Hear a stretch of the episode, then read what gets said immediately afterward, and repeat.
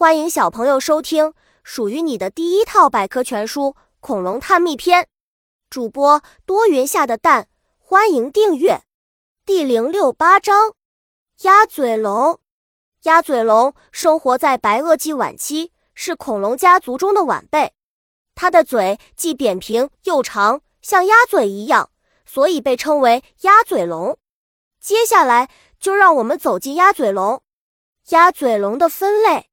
根据鸭嘴龙头骨的形态，可以分为两大类：一类是头上平平的，没有什么特别突出的装饰物；另一类则长着形状不同的凸起物，叫做顶饰。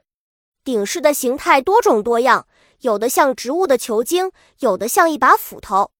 小知识：鸭嘴龙最大的有十五米长，是草食性恐龙家族的其中一员。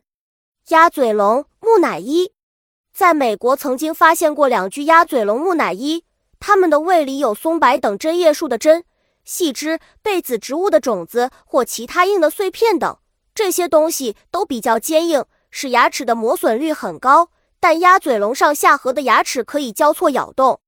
本杰明·瓦特豪斯·郝金斯与鸭嘴龙的骨架模型，这是全球第一个恐龙骨架模型。生活习性：鸭嘴龙不善于奔跑。又缺少自卫武器，大半的时光是在沼泽、湖泊中度过的。也有些鸭嘴龙喜欢长时间待在水里，甚至常常钻到水底下寻找食物，或逃避当时霸王龙等肉食性恐龙的袭击。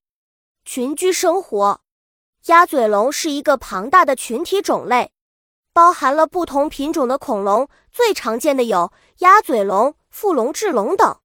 古生物学家认为。鸭嘴龙有群居的习惯，一群也许有一两万之多。